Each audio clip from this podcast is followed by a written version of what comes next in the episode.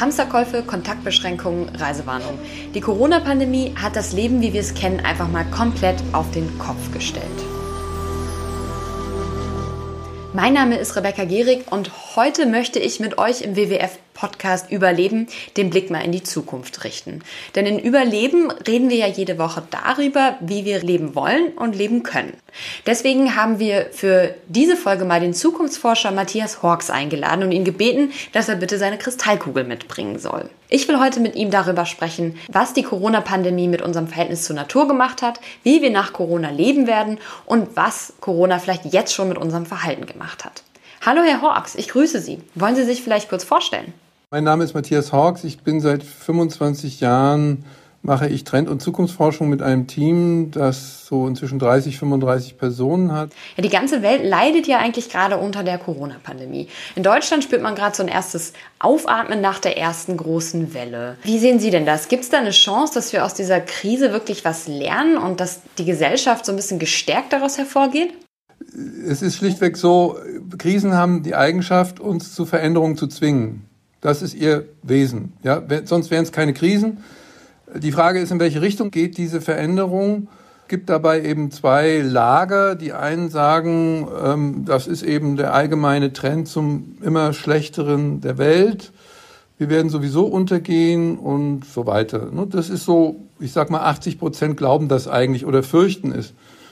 Und dann gibt es einen Anteil von Menschen, der durch diese Krise innerlich berührt worden ist, der etwas erfahren hat über sich selbst. Und ich glaube, dass diese vielleicht Minderheit, aber vielleicht ist es auch viel mehr als die 20 Prozent nach, also ich habe ja diesen Text veröffentlicht, die Zukunft nach Corona. Und das hat irgendwie, glaube ich, inzwischen 10 Millionen Leser gebracht. Das war relativ eindeutig, dass es ein großes Bedürfnis nach konstruktivem Denken und Fühlen gibt wächst bei uns allen, glaube ich, der Wunsch nach auch positive News. Was ist denn da eigentlich mit uns passiert, auch im Hinblick auf unser manchmal etwas angespanntes Verhältnis zur Natur? Also eigentlich klassisch. Im persönlichen Leben erleben wir das ja oft, dass etwas uns ein Zeichen setzt. Ja? Und also wir sind immer noch Teil der Natur. Wir haben ja in der Erwartung gelebt, wir haben eigentlich nichts mehr damit zu tun. Ja? Also man kann alles technisch bekämpfen und wir sind im Grunde genommen äh, fein raus durch Technologie. Aber das stimmt natürlich nicht. Wir sind Teil der Natur und äh, das klingelt so laut an der Tür. Nicht? Und dann gibt es eben Menschen, die hören das und Menschen, die hören es nicht. Und ein großer Teil der Menschen will es nicht hören. So, ja.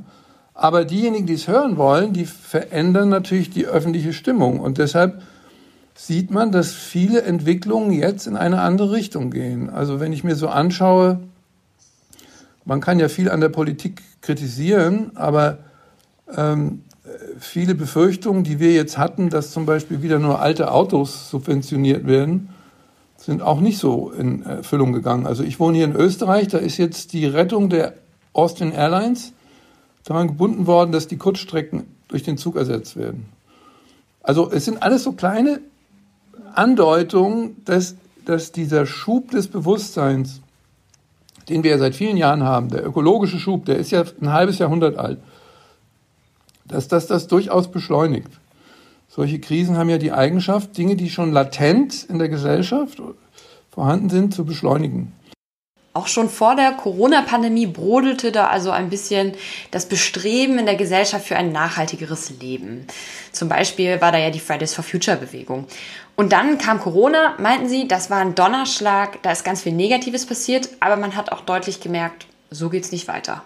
Vielleicht ist, ist das auch ganz unerheblich.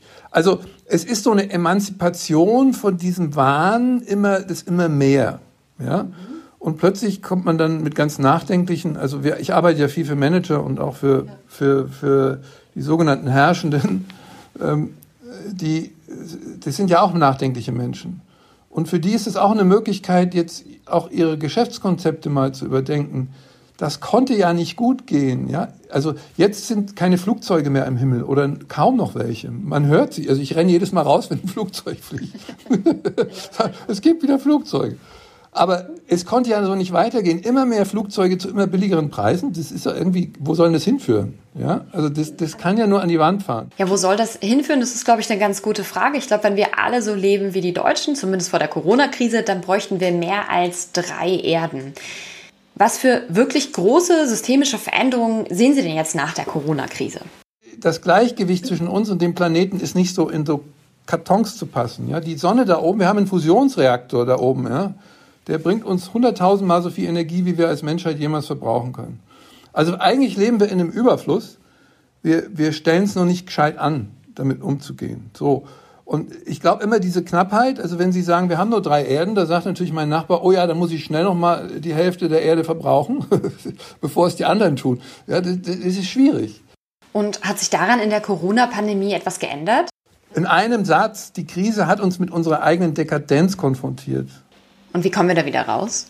Also wir hatten so eine, eine, eine äh, extrem beschleunigte Globalisierungszeit, 30 Jahre diese Just-in-Time-Produktion, wo wir im Prinzip Umweltschäden an die Billiglohnländer ausgelagert haben und dann irgendwie tausend Teile aus China einführen und daraus ein Auto bauen. Ne? Das, das Konzept ist vorbei. Das wissen heute die Logistiker, das wissen alle Firmen. Ähm, wir werden eine viel höhere Fertigungstiefe in unseren eigenen Ländern haben und wir nennen diesen Prozess Glokalisierung. Ja? Mhm. Das sieht man auch daran, dass lokale Lebensmittel im Verbrauch zunehmen dass wir vielleicht auch Medikamentenproduktion wieder zurücknehmen. Also wir, das heißt nicht, dass die Globalisierung zu Ende ist, aber sie nimmt eine andere Form an, eine systemisch stabilere. Ja, weil das ist auf Dauer ungesund, diese, diese extremen äh, Ströme von einzelnen Materialien, äh, die aber nicht auf realen Ökobilanzen dann auch funktionieren können. Nicht? Also wenn, wenn wir eine lokalere Wirtschaft ist natürlich immer stabiler. Das ist so ein Beispiel. Und die, und die Krise hat das beschleunigt. Ja? Glokalisierung, das klingt ganz spannend. Wir wollen heute ja nicht nur darüber reden, wie es weitergehen wird, sondern auch, wie wir wollen, dass es weitergeht. Also was wäre denn eine lebenswerte Zukunft? Wie ändert sich denn das Leben unserer Hörer und Hörerinnen in einer glokalisierten Welt? Also ich halte nicht viel von Idealbildern, weil an denen schießt man immer vorbei und dann äh, ist man sehr frustriert. Aber ich kann sagen, was mir gut tut und was viele Menschen erlebt haben, was mir gut tut. Mir tut gut, dass ich auch analoge Medien benutze. Ich habe wieder telefoniert, einfach um in, in tieferem Kontakt zu bleiben, weil dann sind menschliche Beziehungen. Ich meine, der, der entscheidende Punkt ist doch, wir haben gemerkt, wie existenziell abhängig wir von menschlichen Beziehungen sind. Und meine These in die Zukunft nach Corona war ja, dass die, dass die Isolation, die erzwungene, nicht zur Vereinsamung führen muss, sondern auch zum Gegenteil führen kann. Das heißt nicht, dass es nie auch einsame Menschen gegeben hat in der Krise, aber es gibt immer einen Impuls und einen Gegenimpuls. Das ist ein Naturgesetz, ja. Und wenn wir in die eine Richtung zu etwas gezwungen werden, dann entwickeln wir sofort auch Ausgleichsmechanismen. Und ich glaube, dass die Beschleunigung, die ich in meinem Leben ja auch gehabt habe, ich bin viel geflogen, also ich habe zwar immer brav ausgeglichen, ja, aber ich habe leider noch keine Fluggesellschaft, die mit Biomitteln fliegt, gefunden aber ähm, dass, dass einen auch ähm, diese Entschleunigung gut tut. Ja? Das heißt eben nicht, dass das Leben langweilig werden muss, sondern es wird differenzierter, es wird intensiver. Ich will wissen, aber da bin ich natürlich ein un, untypischer Konsument. Ich habe immer schon wissen wollen, woher kommt. Ich esse auch ehrlicherweise Fleisch, aber ich weiß welches. Ja, und ich weiß, dass, dass es, wenn es weniger ist, schmeckt es besser. Und ich weiß, wie es dem Viech vorher gegangen ist. Ja, das will ich auch wissen. Und ich glaube, dass das aber mehr Menschen auch so äh, ja jetzt auch wertschätzen können. Ja? Vielleicht auch, weil sie da in, in diesem provisorischen Gefängnis auch mal darauf hingewiesen worden sind, ja, dass es gewisse Lebensqualitäten gibt. Sie sind ja Zukunftsforscher. Vielleicht können Sie für uns mal Ihre Kristallkugel rausholen und uns sagen, wie die Zukunft so in, hm, sagen wir mal, zehn Jahren um 2030 aussieht also ich sag, ich, ich wage mich da mal vor. Ich glaube, dass 2030 wir die meisten unserer Klimaziele in Europa erreicht haben werden und dass wir darüber sogar ganz schön stolz sein werden. Ja? Und dass wir sehr verblüfft werden, weil wir uns natürlich inzwischen selber an eine negative Prognose gewohnt haben. Nicht? Also wir, wir, wir, sind, wir, wir werten uns ja auch selber immer ab in unseren Möglichkeiten. Ne? Wir glauben ja, es kann nie klappen und die anderen sind schuld und ich bin mir da gar nicht so sicher. Ja, also äh, ich glaube, das kann sein, dass es immer ein, zwei Jahre später wird.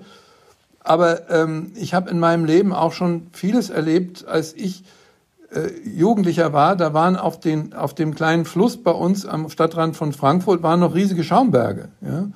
Und die Luft war wirklich zum, zum, äh, zum Erbrechen. Und die Schornsteine haben noch ganz anders geraucht. Also es hat sich schon viel, viel getan. Und ähm, ich, ich glaube, dass äh, das ein Teil dieses Erwachens ist. Ja? Also dieses Erwachens auch in unserem Naturverhältnis, in, in unserer Art und Weise, wie wir Welt betrachten, wie wir genießen, wie wir konsumieren. Ähm, und 2030, glaube ich, ist die Bilanz gar nicht so schlecht. Ja? Ich glaube, diese Glaskugel gefällt uns beim WWF auch ganz gut.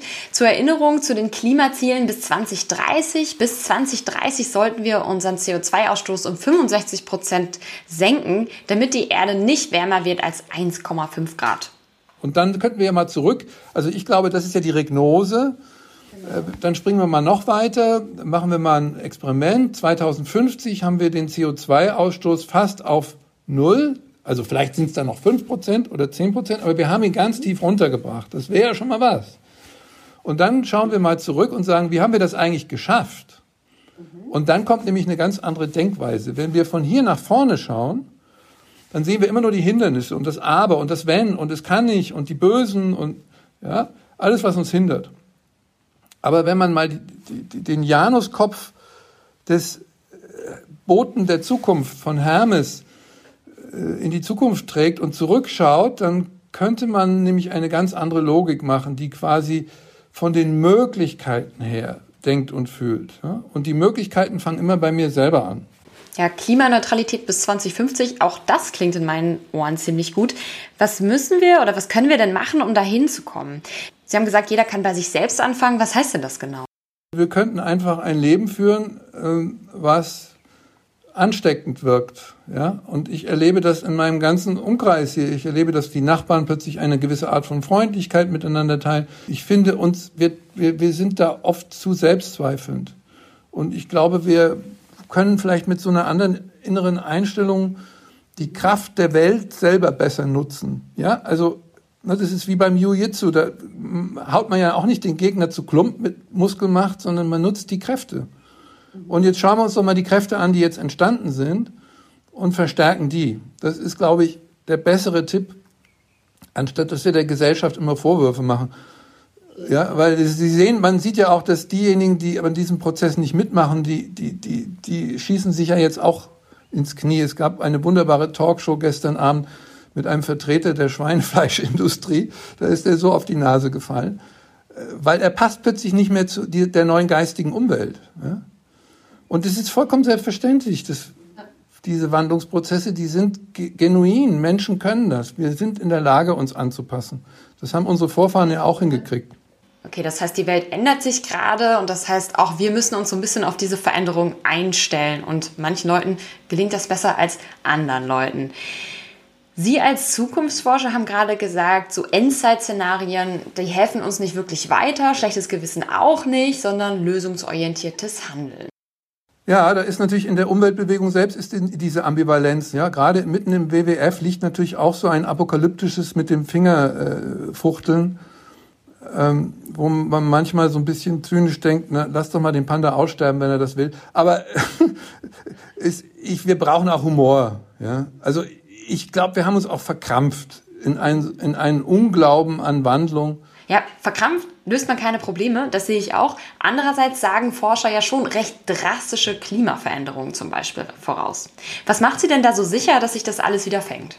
Ja, also es gibt so ein, in der Systemforschung gibt es einen wunderbaren Begriff, die Emergenz. Und die Emergenz besteht eben darin, dass, dass Systeme sich selbst zurechtrücken. Ja, dass sie immer wieder auch Innovationen aus sich selbst heraus schaffen, spontane Neubildungen. Als NGO haben wir uns, uns ja auch zur Aufgabe gemacht, diesen Wandel ein bisschen mit voranzutreiben. Und da gehören dann für uns nicht nur die Gesellschaft dazu, sondern auch Politik und Wirtschaft. Die sitzen nämlich an recht langen Hebeln und wenn diese langen Hebel umgelegt werden, dann können wirklich große Veränderungen entstehen. Sehen Sie auch große Veränderungen ähm, für das Leben nach Corona in der Politik und Wirtschaft? Schon. Also ich fand jetzt, dass die Politik also wir haben ja auch Jahrzehnte hinter uns oder viele Jahre hinter uns, wo die Politik immer nur eine Art Sandsack war zum Ablassen schlechter Laune. Ähm, aber es zeigt sich eben auch, dass eine Gesellschaft, dass eine Politik auch Gesellschaft zusammenhalten kann und dass sie auch äh, Krisen unter Umständen abfedern kann. Und ich glaube, dass sie ähm, die Umweltfrage heute schon auch auf der, viel anders auf der Agenda ist, selbst in den konservativen Parteien. Vielleicht ist es auch ein bisschen so, dass es dadurch, dass es diese Extremisierung über Trump und Bolsonaro und andere gibt, dass man mal richtig merkt, was das bedeutet, ja, wenn da eine Politik sich durchsetzt, die richtig Schweinerei macht. Ja.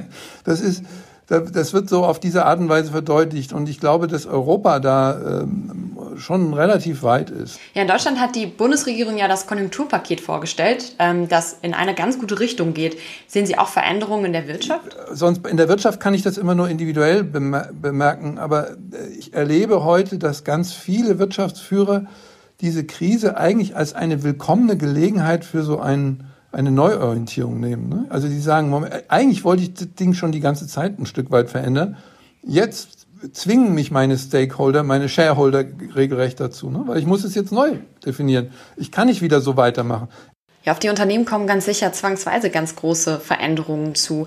Wir haben jetzt aber bestimmt auch Hörerinnen und Hörer, die uns zuhören und sich fragen, was sie dann selber machen. Was sie selber machen können, um das Leben nach Corona, um es lebenswert zu gestalten und vielleicht auch zu einer ökologischeren Zukunft gestalten zu können. Haben Sie da Ratschläge für unsere Hörerinnen und Hörer? Ja, ich würde da nicht in die Ratgeberebene jetzt gehen. Das ist, ich glaube, es ist wirklich eine Frage des Mindsets. Ich glaube, dass ein großes Problem unser negatives Denken ist, unser, unsere Selbstdenunziation, unsere Selbstabwertung. Und ich glaube, dass in dieser Krise eben so etwas entstanden ist wie auch ein, ein neues Selbstvertrauen in vielen Menschen, weil wir mussten Selbstwirksamkeit üben in der, in, in der Isolation, in der sozialen Isolation. Und wir haben dabei Aspekte bei uns entdeckt, die, die wir verschüttet hatten. Ja, wir haben, wir sind ein Jammerverein. Also ich finde, die Gesellschaft ist ein riesiger Jammerverein. Das wird natürlich medial, wird das unterstützt und leider sind eben auch oft Umweltschutzverbände Teil dieses Syndroms. Ja, jammern, das klingt nicht unbedingt nach Problemlösen, aber sowohl in der Corona-Pandemie als auch zum Beispiel in der Klimakrise gibt es echt beängstigende Dinge. Was macht diese Krise denn mit uns? Und ich glaube, diese Krise hat etwas im Inneren freigesetzt. Und deshalb meine ich, das ist etwas wie mit Energie. Wie die sich dann umsetzt, die bahnt sich ihren Weg. Ja? Also ich sehe schon, dass ich in vielen meiner alltäglichen Lebensgewohnheiten etwas Neues gelernt habe, was ich dann auch beibehalte. Und ich finde, das tun viele Leute. Ja? Das, ist, das heißt nicht, dass jetzt die, wie gesagt, dass das Paradies ausbricht, aber das Paradies wäre auch langweilig. Sondern es heißt einfach, dass sich Dinge verstetigen, dass wir uns endlich mal zum Mut bekennen, ähm, dass wir die Welt verändern können und wenn es nur ein ganz kleinen Rahmen ist. Ich finde, das, diese Abwertung des kleinen Rahmens, ja, die, viele Leute sagen ja, ich kann gar nichts machen, ich bin der kleine Mann, äh, die Welt um mich herum und so. Puh, ja, doch. Also wir selber sind ein Universum, jeder einzelne von uns. Und wenn wir das mal anfangen ernst zu nehmen, dann ändert sich die Welt, ja. Und vorher ändert sie sich eben nicht. Ja, und das ist natürlich ein Ziel von uns, dass sich die Welt zum Guten verändert. Sie haben schon angesprochen, dass es noch weitere Veränderungen geben wird. Sie haben in Ihre Glaskugel für uns geguckt und gesagt, Klimaziele sind vielleicht doch gar kein Problem. Jetzt frage ich mich, was verändert sich denn durch diese Corona-Pandemie bei uns in der Gesellschaft, sodass all das möglich wird? Was werden denn da für Energien zum Beispiel freigesetzt? Wir sind alle in einem gewaltigen Experiment.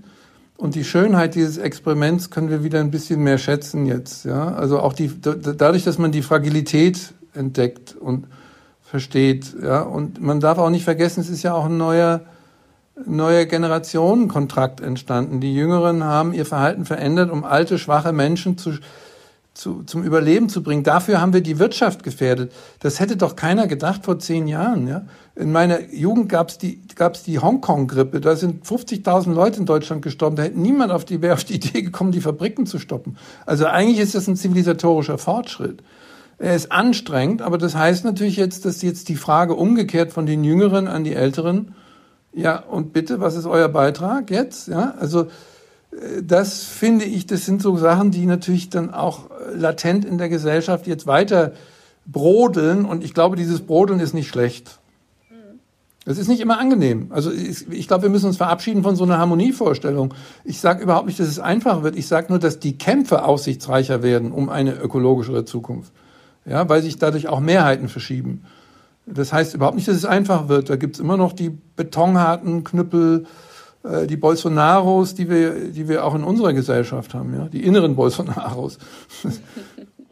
Zukunftsforscher Matthias Hork sagt, die Kämpfe für eine ökologische Zukunft werden aussichtsreicher, weil sich Dinge geändert haben, Leute umdenken und Generationen einander ein bisschen geholfen haben. Das hört sich für mich eigentlich erstmal ziemlich gut an. Herr Hawks, ich danke Ihnen dafür, dass Sie heute mit uns gesprochen haben und uns Mut gemacht haben, uns gesagt haben, dass Humor dazugehört, wenn man Krisen lösen möchte und dass Krisen eigentlich immer dazu da sind, etwas Positives freizusetzen. Danke. Tschüss.